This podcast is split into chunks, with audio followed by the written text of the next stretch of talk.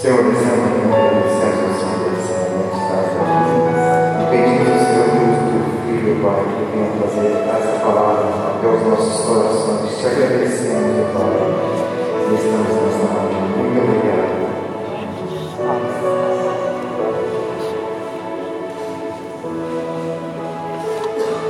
A paz do Senhor. Irmãos, é um de muita honra estar aqui.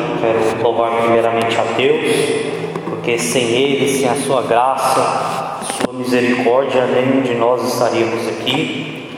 Ah, obrigado, pastora Carol, pela oportunidade.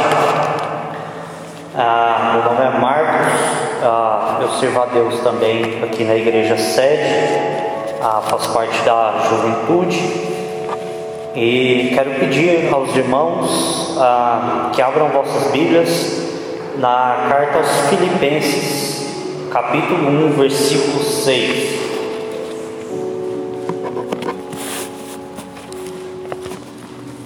Como já foi adiantado, vamos falar sobre atitudes e hoje vamos aprender um pouquinho com as, as atitudes do apóstolo Paulo.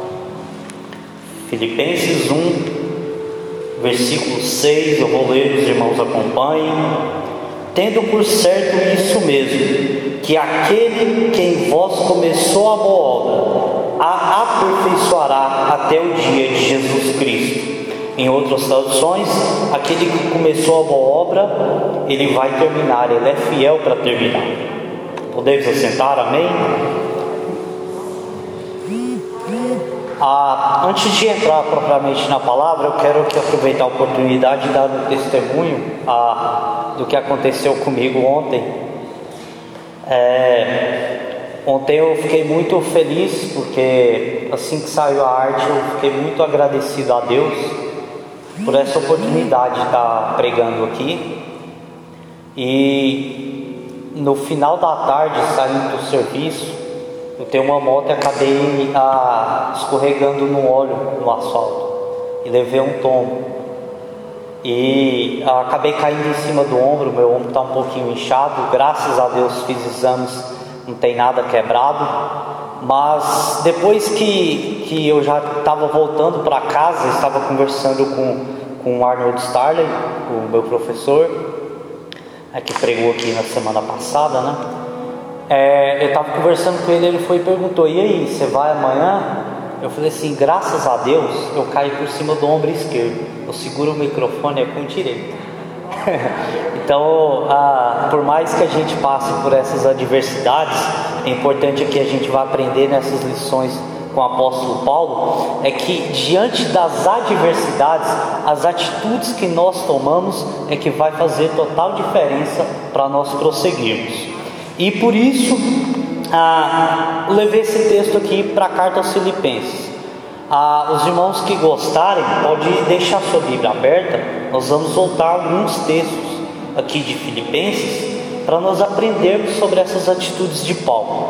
E quando eu estava estudando sobre esse tema, eu cheguei a três características de Paulo que fazia ele ser totalmente diferente dos outros apóstolos. Para mim, três características que fizeram ele avançar no Evangelho de uma maneira sobrenatural.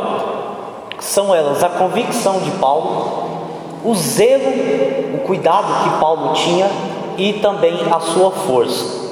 Começando pela convicção, a, a convicção de Paulo era, era muito forte. Digamos que antes da sua conversão ele já era um homem bastante convicto. Ele era um homem que já tinha estudado bastante, era discípulo de Gamaliel, que era o reitor da Universidade de Jerusalém. Então ele já, ele já conhecia toda a lei e por sua convicção na lei, ele perseguia e matava os cristãos. Mas a partir do momento que Jesus entrou na história dele, naquela estrada para Damasco, a convicção dele passou a ser outra. Ele passou a ter convicção em Jesus, na vida de Jesus, na sua obra redentora na cruz, na sua ressurreição e no chamado especial que o próprio Jesus entregou a ele para cumprir. Então, por isso, ele era um homem diferente. Até por isso, Deus incumbiu a ele uma tarefa diferente dos outros apóstolos. Os outros apóstolos pregaram em outros lugares ali da Judéia, ali em Samaria, mas Paulo não. Ele viajou por toda a Ásia, viajou por parte da Europa. Ele foi a muito mais nações do que todos os outros apóstolos. Ele tinha uma tarefa, que era levar esse evangelho de Cristo até outras nações. E o interessante a, dessa, dessa carta a Filipenses que ele escreve é porque é uma carta realmente de cuidado com a igreja, de zelo, de, de gratidão por essa igreja que ele mesmo levantou. Então que nós temos um homem que tinha convicções, ele tinha uma uma firmeza no seu, no seu entendimento deste chamado que nada poderia abalar ele.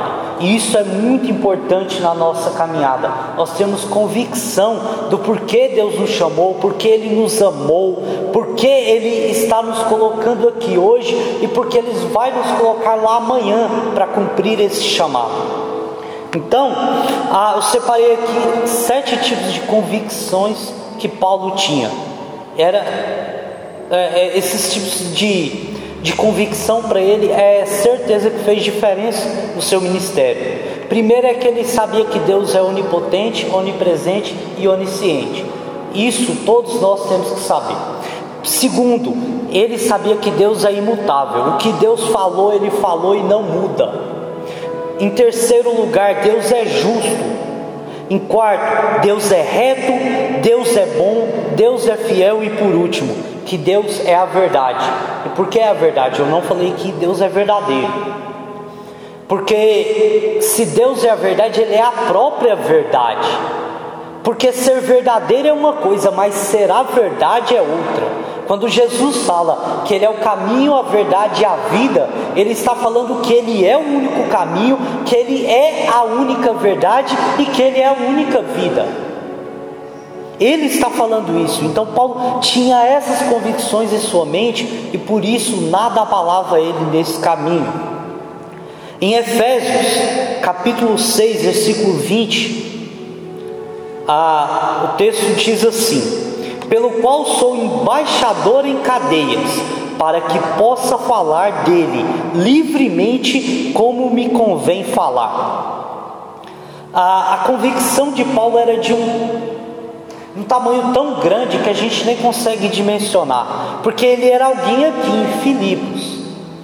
Ele estava escrevendo essa carta a essa igreja, mas ele estava preso. E ele está falando aqui que ele é livre mas ele é preso.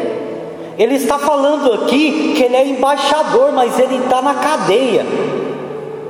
Olha o tamanho da convicção desse homem, de que nem as portas fechadas é, poderiam impedir com que ele cumprisse o chamado que Deus colocou na vida dele. Esse é o tamanho da convicção deste homem, e nós temos que aprender dessa convicção com esse homem porque mesmo preso ali, encarcerado, ele tinha certeza de que era tarefa dele pregar para os outros que estavam presos.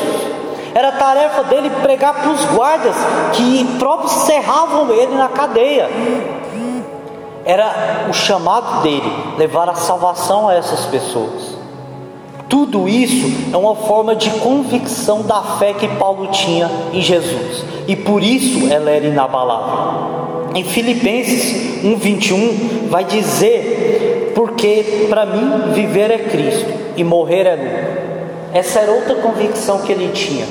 Ele tinha convicção não só de pregar o Evangelho, mas ele tinha convicção de que enquanto ele vivesse, era necessário que ele pregasse o Evangelho, enquanto ele respirasse, é necessário que ele pregasse o Evangelho. Ele mesmo fala em uma das suas cartas de que nós devemos pregar em tempo e fora de tempo.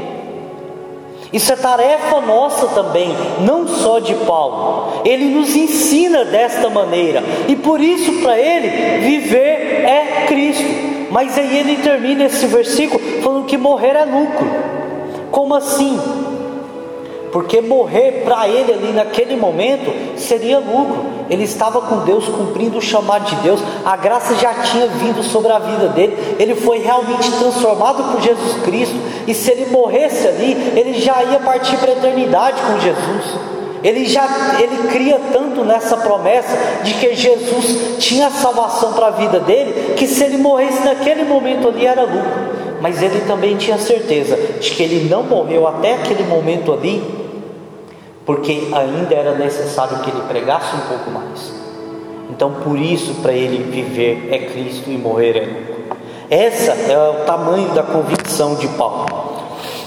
O segundo tema que nós vamos falar é o zelo de Paulo.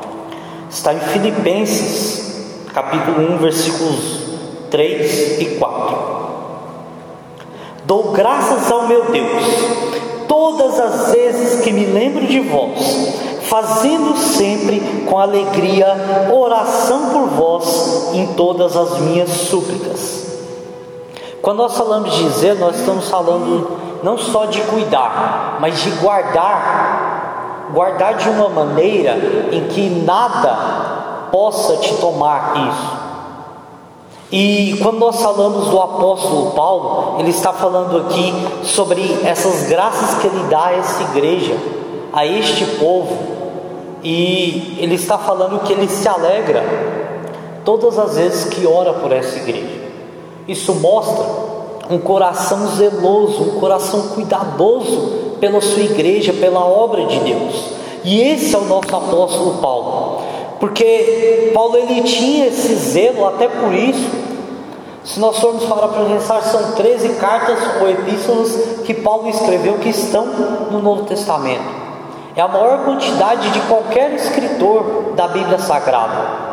E por que tantos textos de Paulo? Olha, ele escreveu uma maioria desses textos para igrejas que ele próprio foi lá e evangelizou, pregou, levantou diáconos, presbíteros, pastores e deixou pessoas aptas lá a continuar a obra e partiu para outra cidade para fazer o mesmo processo. E ele foi caminhando de cidade em cidade, de lugar em lugar, pregando esse evangelho, transformando vidas e aí ele tinha esse zelo de que quando ele estava distante, ele tinha ainda que continuar cuidando, continuar pastoreando essas ovelhas. E por isso ele escreve cartas. Cada uma das cartas tem um motivo. Tem um motivo específico por qual ele escreveu. Algumas era para tratar sobre apostasia, heresia, falsos profetas. Outros era para cuidados mais em relação ao culto a, em relação à, igreja, o trabalho da igreja. Tem diversas, diversos tipos de carta que ele escreve.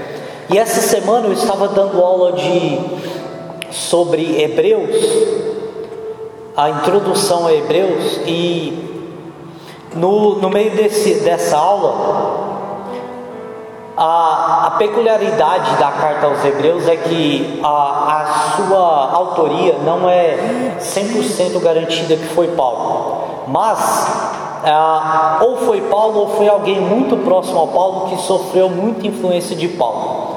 E nesta carta tem uma peculiaridade que é ele escreveu para uma igreja que a qual ele não evangelizou, ele não levantou não foi essa igreja que levantou os presbíteros, mas ele ainda assim teve o cuidado de escrever essa carta a essa igreja.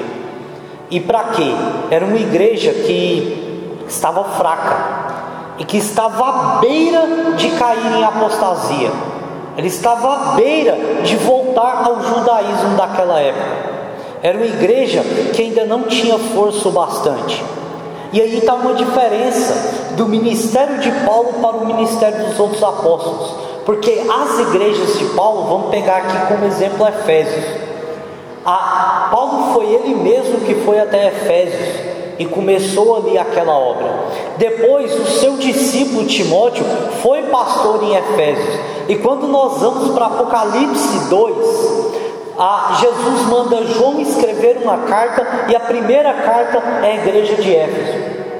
E naquela primeira carta, Jesus vai fazer diversos elogios ao trabalho daquela igreja, que ela trabalhava bem, que ela afastava os falsos profetas, que colocava eles em prova, era uma igreja que perseverava, que lutava. Isso era característica dessa igreja que Paulo levantou, mas a igreja dos hebreus, aquela igreja de Jerusalém, estava perto de cair em apostasia. E aí Paulo, mesmo assim, ele vai e escreve aquela carta, provavelmente é mais certo que seja, mas ele escreve aquela carta aos hebreus para ajudar os hebreus a voltar a ter uma fé firme em Jesus. Ele primeiro vai falar que Jesus é maior que os anjos na carta aos hebreus. Ele vai falar que Jesus é maior que Moisés, que é maior que a lei mosaica. Ele vai falar que Jesus é maior do que todos os profetas, do que todos os reis. É isso que ele vai falar. Ele vai falar isso por quê? Porque os hebreus estavam esquecendo do que Jesus era. E Paulo vai lembrar: ó, oh, Jesus é isso aqui. Ele é maior do que tudo isso que você vê aqui na Torá. Tudo isso ele é maior. E aí ele escreve essa carta com esse zelo enorme por uma igreja, por um povo que na verdade ainda o rejeitava, ainda o odiava. Você se lembra quando Paulo se converteu? Que muitos ali de Jerusalém duvidaram de que ele mesmo tinha se convertido, afinal ele era um dos perseguidores. E agora essa igreja está recebendo um alimento direto do céu para eh, reforçar a sua fé para eles continuarem firmes em Jesus. Era este homem que estava sendo usado para revitalizar a fé da igreja aos hebreus. Aos hebreus. Então, olha só que zelo grandioso esse homem tem pela obra de Deus. Ele era um homem também que tinha muito zelo pela palavra de Deus. Ele cuidava sempre, tanto que na carta aos Hebreus é uma das cartas que mais faz referência ao Antigo Testamento, porque ele ele, dono de uma sabedoria ah, muito grande, ele usa os textos do Antigo Testamento para provar que Jesus era maior do que tudo aquilo. Então aqui nós estamos vendo um homem muito zeloso. E por último, eu quero ler ah, Tito 1, versículo 5 ao 9. Aqui vai falar do zelo específico de Paulo à igreja da Macedônia. Ele vai dizer o seguinte: Por essa causa te deixei em Creta, para que pusesses em boa ordem as coisas que ainda restam, e de cidade em cidade estabelecesse presbíteros, como já te mandei. Aquele que for irrepreensível marido de uma mulher, que tenha filhos fiéis, que não possam ser acusados de dissolução, nem, de deso, nem são desobedientes. Porque convém que o bispo seja irrepreensível como despenseiro da casa de Deus, não soberbo, nem iracundo, nem dado ao vinho, nem espancador, nem cobiçoso de torpe ganância mas dado a hospitalidade, amigo do bem, moderado, justo, santo, temperante, retendo firme a fiel palavra, que é conforme a doutrina, para que seja poderoso, tanto no admoestar como na sã doutrina, como para convencer os contradizentes. Olha só o cuidado que ele tem contido com a igreja da Macedônia. Ele está falando aqui de que ele, Tito tinha a tarefa de levantar presbíteros, mas ele dá aqui a, não só características de como os, os presbíteros deviam agir, mas também como eles não deviam agir, de como devia ser a sua casa e de como não devia ser a sua casa. Ele está tendo um zelo enorme por essa igreja da Macedônia. Isso é algo maravilhoso de nós ah, entendermos do texto. Ele está nos dando uma lição, tanto para os dias de hoje, não é só para aquela época, é para todo o tempo. Isso aqui deve ser pregado, deve estar em nossas mentes, em cada um de nós, que nós devemos ter essas características Por porque isso vai refletir de que Jesus nos encontrou, de que Jesus nos salvou, que Jesus nos transformou. Porque essa fé ela é transformadora. A palavra de Deus ela é transformadora. Se ela não muda, se ela não transforma as nossas vidas, tem algo de errado conosco. Então, se nós somos transformados, nós temos que ser como Paulo ordena aqui a igreja da Macedônia. Por último, nós vamos falar sobre a força. E aqui nós voltamos a Filipenses. Força, ah, nesse contexto de Paulo, nós estamos falando não sobre, só sobre questão de ter força, de conseguir ah, segurar ou levantar algo, mas nós estamos falando da capacidade total de cumprir algo que lhe foi ordenado. E ele está falando dessa força aqui. Paulo, ele tinha, ele era conhecedor muito de suas limitações, porque no evangelho que nós pregamos, que nós vivemos, é necessário nós entender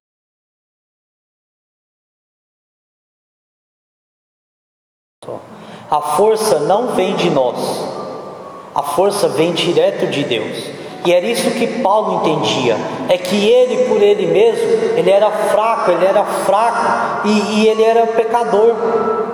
Então, se dependesse dele mesmo, de sua própria força, ele não conseguiria avançar. Mas ele entendendo isso, ele consegue avançar com o evangelho de Cristo. 2 Coríntios capítulo 12, versículo 10, ele vai dizer o seguinte: pelo que sinto prazer nas minhas fraquezas, nas injúrias, nas necessidades, nas perseguições, nas angústias, por amor de Cristo, porque quando estou fraco, então sou forte. Ele está dizendo aqui que ele tem prazer nessas coisas aqui, porque é nisso que ele reconhece a sua fraqueza. Ele sabe que ele é fraco, ele sabe que ele padece necessidades, ele sabe que ele é injuriado, que ele é perseguido, ele sabe que ele tem angústia. Mas ele sabe que é tudo isso é por conta do amor de Cristo. Ele sabe que ele passa por tudo isso, não porque ele é forte, mas é porque a força vem direto de Jesus para nós. Então, um homem, para receber da força de Cristo, ele tem que reconhecer a sua fraqueza. É somente após reconhecermos as nossas fraquezas é que a força que vem do céu, aquele que é o Todo-Poderoso, vai derramar dessa força sobre nós. Paulo entendia essa mensagem, ele sabia reconhecer que ele era fraco. Quando ele diz em Filipenses 4, 13, um texto muito conhecido por nós, muito conhecido, ele diz: Posso todas as coisas naquele que me fortalece.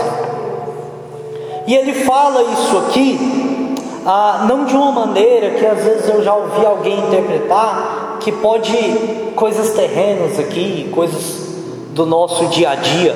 Não. Ele está falando aqui de uma coisa que vai muito além. Ele está falando aqui que ele pode passar por todas as coisas pelas quais ele já passou. Nos versículos anteriores a esse, a partir do versículo 10, ele está fazendo uma forma de gratidão a essa igreja que estava abençoando a vida dele. E neste momento aqui, ele está falando para essa igreja, ó, que ele sabe passar necessidade, quanto ele sabe viver na bonança, que ele sabe é, viver a, a, na angústia, como ele sabe viver na alegria. Então por isso ele sabe, ele sabe, por exemplo, que ele pode passar por três naufrágios como ele passou. Ele sabe que ele pode ser preso mais duas vezes como ele foi preso. Ele sabe que ele pode ser açoitado mais cinco vezes como ele foi. Mas ele sabe que a força que vem de Deus vai fazer ele passar por tudo isso e vencer porque isso se trata de perseverança.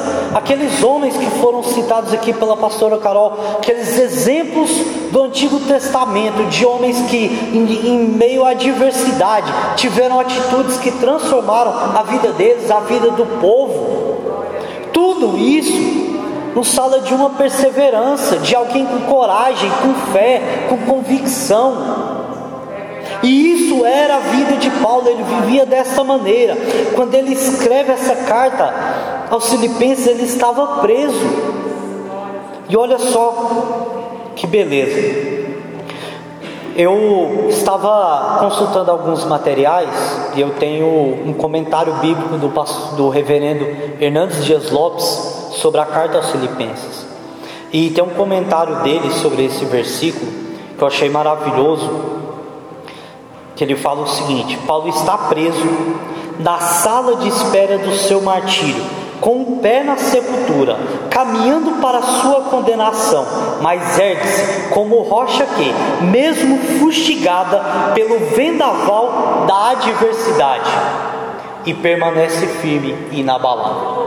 É disso que ele está falando aqui nesse versículo. Ele pode todas as coisas porque a sua fé é firme e inabalável. Não importa o que está acontecendo ao redor dele, ele tem essa fé convicta em que Deus vai dar a vitória a ele, e por isso ele avança nesse evangelho. Ele sofreu muito durante todos esses anos que ele pregou, mas ele não parou hora nenhuma. E para já caminhar para o encerramento aqui, ah, eu quero lembrar a igreja que é necessário nós termos essa convicção em Jesus, convicção na salvação, convicção dessa obra que Ele fez e faz e que vai continuar a fazer em nós. É necessário nós termos esse zelo, esse cuidado pela obra de Deus, pela casa de Deus, pelas almas, por todos os irmãos que estão ao nosso lado. E é necessário nós buscarmos essa força e entendermos que sem Ele não somos nada, mas que com Ele nós somos mais do que vencedores. E quem sabe um dia, quem sabe um dia nós possamos virar para Deus e falar o seguinte, assim como o apóstolo Paulo falou na segunda carta ao Timóteo, capítulo 4, versículo 7. Eu combati o bom combate terminei a carreira e guardei a fé. Porque foi isso que esse homem fez. É com esse homem nós aprendemos isso. Que com essa força, com esse zelo e essa convicção de fé, nós podemos avançar e prevalecer e vencer sobre todas as dificuldades, porque nós temos uma promessa, uma promessa de que Ele voltará, nos buscará para morar com Ele na Jerusalém celestial. E aí nós temos que nos lembrar desse versículo, porque pode chegar um dia que você vai poder virar para Deus e falar para Ele: Deus, eu combati o bom combate, eu terminei minha carreira e minha fé está guardada no Senhor. E aí nós poderemos então contemplar a beleza da Sua santidade na Jerusalém Celestial.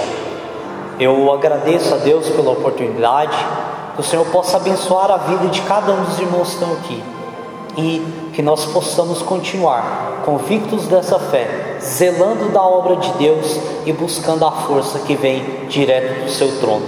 Deus abençoe. Amém.